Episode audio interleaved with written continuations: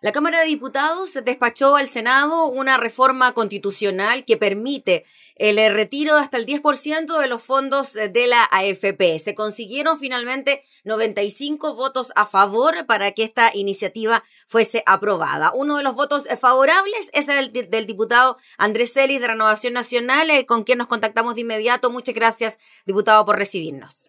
Hola, ¿qué tal? ¿Cómo estás? Bien, pues, diputado, gracias. Gracias a ti por la entrevista. Diputado, de lo que pasó la semana pasada con la aprobación en general del proyecto a lo que pasó ahora, ¿en algún momento usted dudó de su voto, de que lo podía cambiar? Se lo pregunto por las presiones que pudiesen haber existido por parte del gobierno o de algunos colegas parlamentarios para cambiar su voto. A ver, yo más que dudar, tenía la esperanza de que se enviara un proyecto eh, en cuanto a que obligara a la AFP a dar la opción, o más que la opción, eh, a que eh, tuviese la oportunidad el cotizante a poder sacar un porcentaje de sus fondos. ¿Por qué digo esto? Porque en el proyecto de ley que se estaba viendo hoy día, del cambio de sistema de pensiones, que es el sistema mixto que, que patrocina el gobierno, eh, se ha discutido la opción que en casos extremos, como enfermedades terminales, el remate de una casa, la enfermedad de un hijo, una hija, etc., eh, el cotizante o la cotizante pueda sacar una, parte de lo que tiene en su AFP, en su, en su, en su cuenta. Y como el gobierno tenía ese espíritu, esa intención, yo tenía la remota esperanza que a lo mejor el gobierno con suma urgencia enviara un proyecto de ley con discusión inmediata y le dijera a la gente, ¿sabe qué más? Usted puede hacerlo eh, en casos de urgencia debidamente calificados, eh, en épocas de excepción o en estados de excepción, más allá que sea en época de pandemia. Eh, y también tenía la esperanza que pudiese a la vez mandar un proyecto donde la FP asumiera las pérdidas, como era antes. pero no me imaginé nunca que iba más o menos a repetir lo que había antes que claro, son 500 mil pesos a los que ganan entre 500, un millón y medio, entrega directa, pero es una entrega directa igual un poco engorrosa porque tiene que ser una disminución considerable eh, de su ingreso, que es considerable. Eh, después eh, de los que ganaban más de un millón y medio, va disminuyendo progresivamente. Y después está el tema del, del, famoso CAE, que son los últimos, creo que, seis meses de atraso. Después está el tema del subsidio, que yo lo valoro, por cierto, pero todo tiene que tener una serie de requisitos que hacen que el aparataje estatal sea súper lento. Y el tener tu fondo, eh, eh, que es la última opción que uno quisiera hacer, porque es lógico, es lógico que lo último que tú quieres es romper tu chanchito para sacar la plata que tú tienes ahorrada pero estamos hablando de un caso extremo, estamos hablando de una pandemia que aquella persona que está internada eh, gasta entre 2 a 2 a 18 millones de pesos, eh, que en recuperarse se demora entre 12 a 18 meses. Eh, aparte, digamos, de todo lo que implica las deudas pues, del, crédito, del crédito hipotecario, del arriendo, y en eso el gobierno no, no estaba llegando. Y la gente el sentimiento era que quería tener la opción, porque esto es una opción, no es una obligación, de tener la oportunidad de poder recurrir a su eh, AFP y si ven que la ayuda del gobierno es lo suficientemente eh, como para poder eh, no recurrir a la AFP, no lo va a hacer y sí va a ir a la ayuda que propone el gobierno, pero hoy día es insuficiente porque no cubre con todas las necesidades que la gente hoy día necesita o requiere. Y, y ojo, ah, y esto es una cuestión de desde Acción Republicana hasta el Frente Amplio. Yo leía mi WhatsApp, por supuesto que no voy a nombre, pero me escribía una persona de la Municipalidad de Viña eh, que es absolutamente UDI y me pedía por favor, vota a favor, por favor, vota a favor. Ah, había una persona de militancia UDI, como gente de Renovación Nacional, por favor, vota a favor o, y gente, o gente que, es de la nueva mayoría que me decía, lo felicito por su coherencia, por su valentía. Entonces, esto es una cuestión súper transversal, esto no, no es una cuestión ideológica para nada. En la misma línea, le quería preguntar que, qué le parecía la comillas presión que puede haber ejercido la ciudadanía frente a este tema. Se lo represento en distintas formas. Los cacerolazos de anoche, bueno, hubo hechos de violencia, pero los cacerolazos de anoche, el mismo hecho de que hubiese tanta intención de mirar y seguir las sesiones de sala, lo que ocurre también en las redes sociales, trending topic todos los días, esto. ¿Qué le parece que la ciudadanía de alguna manera haya estado empoderada y que pueda haber ejercido algún tipo de presión en los parlamentarios a la hora de votar? Yo no sé si los que votaron a favor, y me refiero a los de centro derecha o derecha, haya influido mucho, porque se repitieron más o menos los, mismos votos, eh, salvo uno, dos, tres, no sé. Em, pero, ¿sabes lo que pasa? Que es, cuestión de, de, estar en la calle, es cuestión de, de, salir, de, conversar con la gente, de tener tu WhatsApp, de contestar los llamados. Eh, o sea, es, una cuestión de realismo. Eh, el, no, el no darse cuenta de lo que está pasando hoy día y el de no dar eh, otras opciones es negarse a una realidad que es evidente. Entonces, me parecía que era inhumano y absolutamente eh, negarse a la realidad social, lo que hoy día está ocurriendo. Y claro, el que tiene menos fondo, obviamente que tiene garantizado un millón, por así decirlo, porque se va a quedar un fondo especial.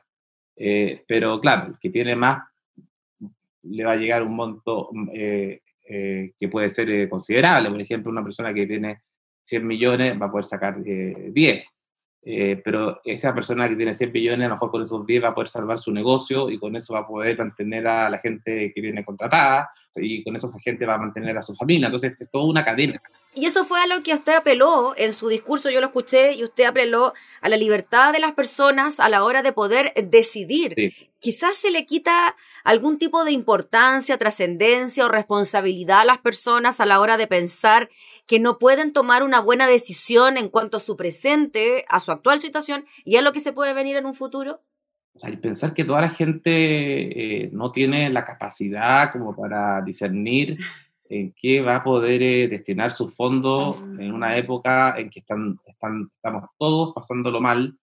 En todo sentido, es, tener una, una, apreciación demasiado negativa o demasiado eh, pesimista de la forma en que vive, piensa un ser humano. O sea, eh, por favor, es cosa de, de, ver en las calles cómo la gente está vendiendo fruta eh, es cosa de ir a un edificio y ver los carteles donde distintas personas de los departamentos ofrecen distintos productos, distintos servicios, eh, porque no tienen cómo pagar los gastos comunes, o es cosa de leer a la gente que debe los gastos comunes, o sea, es una cosa evidente.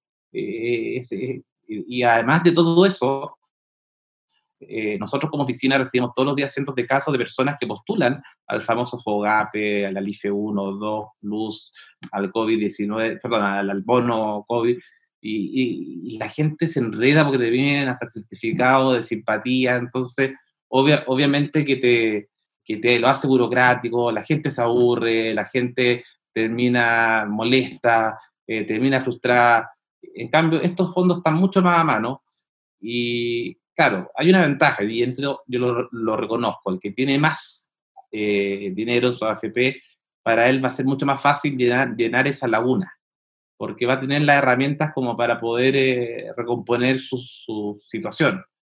Pero bueno, el que, que, tendrá, el que tiene menos, tendría, tendrá que el Estado ayudarlo a, recompensar o a, recomponer o a compensar aquello que finalmente sacó pero no nos podíamos negar a eso. O sea, yo te digo, de verdad, hay casos que son de verdad dramáticos. Yo te contar un solo caso, ayer que me pasó, en la noche una niña del Olivar me llama que hay una pareja con tres niños que estaban viviendo en una casa, lo sacó el dueño porque no le pagaban el arriendo, y ayer durmieron en una sede del Olivar eh, y le estábamos consiguiendo unos colchones para que puedan dormir por el día de anoche. Y hoy día tenemos que conseguirle algún lugar eh, para que puedan dormir. Estamos hablando de tres niños y una, y una pareja.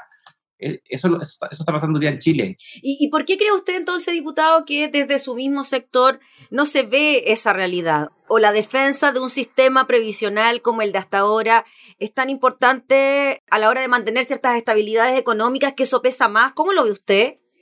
Yo creo que eh, está el convencimiento que aquí va a ganar un sistema de pensiones eh, que es el reparto. Entonces le tienen temor que vuelva el sistema de reparto a Chile. Sistema que yo no comparto, yo creo que el sistema mixto, que incluso era el que proponía la presidenta Bachelet antes de irse, fue el que dejó eh, el proyecto listo. Eh, y yo creo que ese va a ser el proyecto que finalmente se va a aprobar. Eh, y, pero yo creo que hay miedo que el reparto pudiese aprobarse y para evitar eso no quisieron, entre comillas, abrir la ventana o abrir la abrir esa puerta, pero yo no puedo por presunciones o por pensar que pudiese suceder aquello, eh, cerrarle la puerta o cerrarle la ventana a una realidad social que, como te digo, está ocurriendo todos los días. la gente está pasando hambre, la gente está pasando frío, la gente no tiene cómo comprar remedio, eh, o sea, la gente no, no, está pagando los arriendos, están echando las 15, están durmiendo en las calles, eh, la gente ya no tiene trabajo, hay gente que está echando a las nanas y no les mantiene el sueldo, no les paga un peso, y esa es la realidad de Chile. Entonces, teníamos que darle alguna otra salida. Y el tema del reparto, el tema del sistema mixto, es algo que el presidente tendrá que hacerse cargo con suma urgencia y verlo ahora. Y si hay que trabajar los domingos, trabajaremos los domingos. esto la, la pega parlamentario es de lunes a domingo a las 24 horas. Oiga, ¿y usted cree, diputado Celis, que el proyecto finalmente ingresará este plan clase media, como lo anunció el ministro Briones, para que se discuta quizá en forma paralela a lo que de ahora en adelante va a ocurrir en el Senado con el retiro de fondos de la AFP o ese proyecto va a quedar en nada? Yo creo que lo, lo va a ingresar porque si no lo llega a, a incorporar, sería un suicidio político porque una cosa no quita lo otro.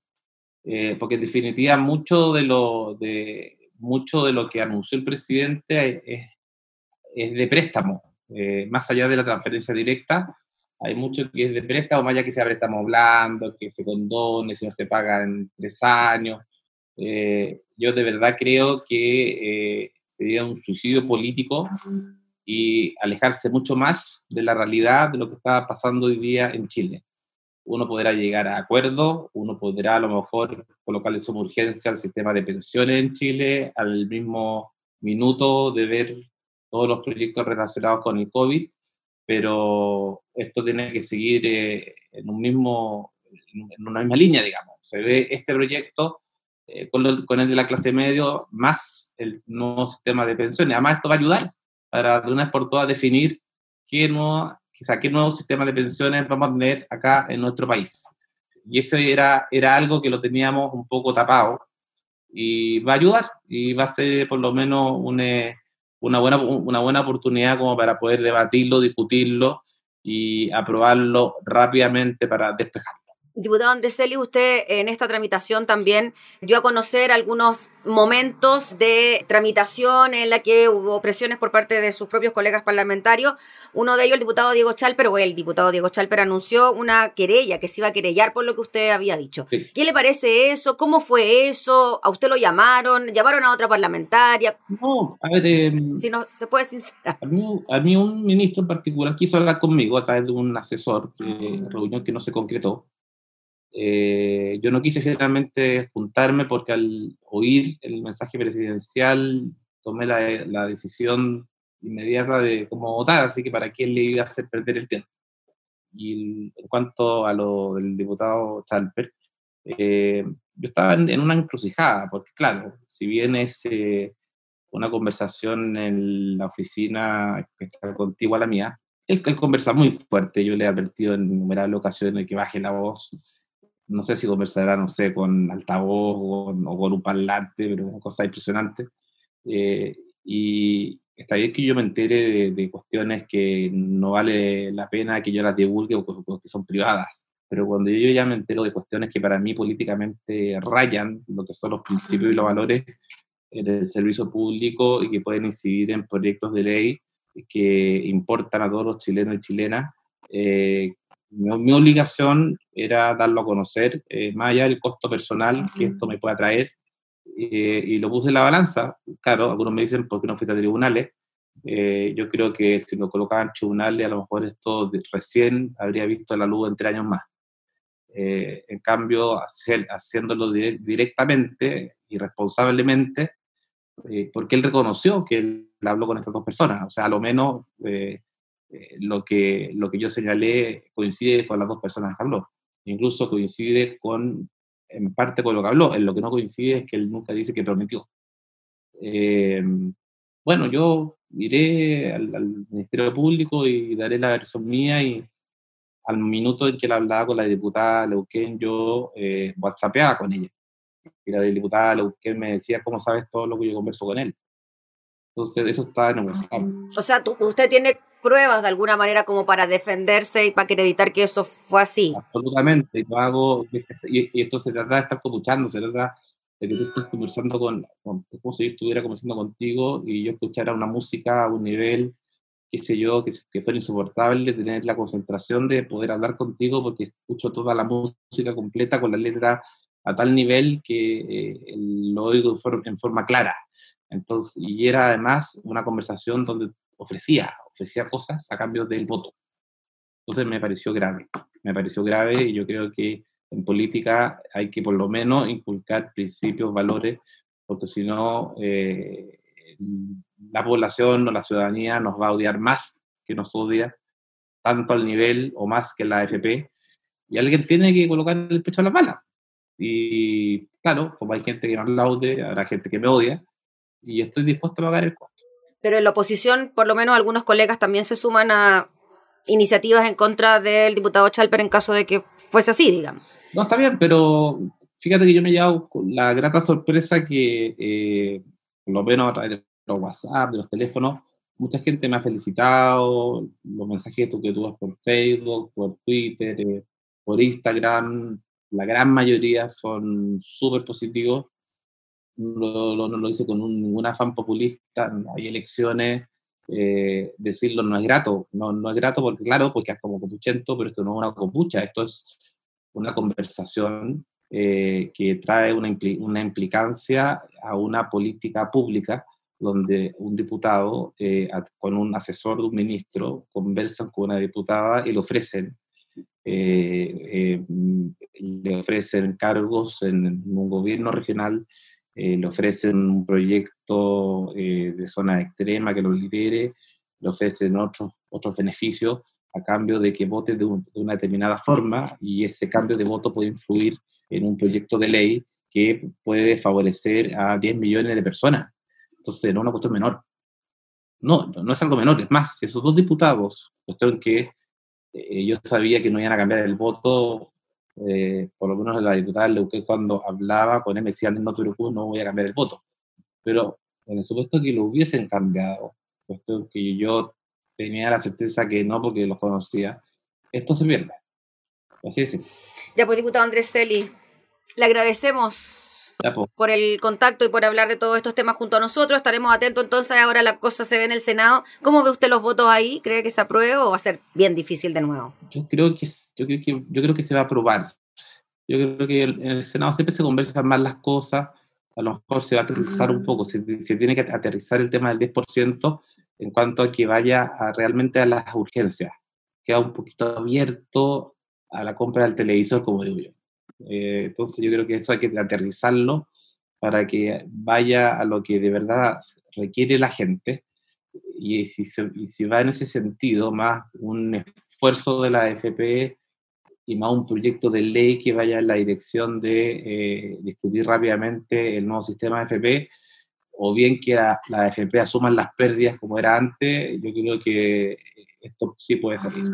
Ya pues, diputado Andrés Celis, le agradecemos, que esté muy bien. Ok, chao, que estés bien. Chao, gracias. Gracias. El diputado de Herrera, Andrés Celis, conversando sobre la aprobación en la Cámara del proyecto que permite el retiro de hasta un 10% de los fondos de las AFP.